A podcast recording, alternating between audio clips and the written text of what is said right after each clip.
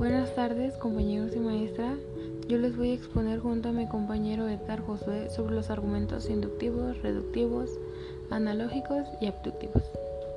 Primero tenemos que saber qué es un argumento. Un argumento es la expresión oral o escrita de un razonamiento o idea mediante el cual se intenta probar, refutar o incluso justificar una proposición o tesis. Las cualidades fundamentales de un argumento son la Consistencia y coherencia lo que quiere entender es que la expresión tiene que obtener sentido o significado.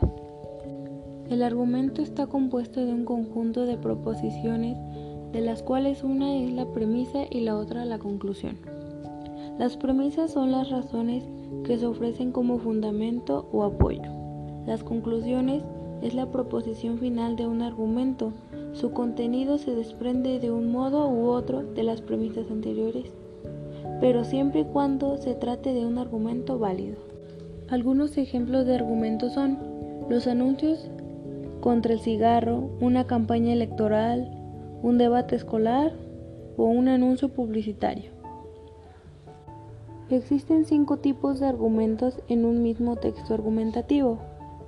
El primero es argumento de la mayoría, el segundo argumento de autoridad, el tercero argumento de causa o efecto.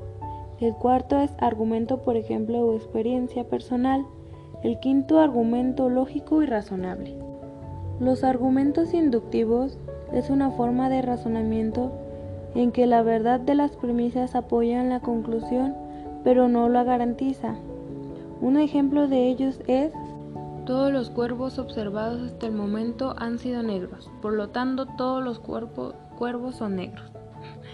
Lo que quiere entender es que los argumentos inductivos apoyan pero no garantizan el argumento.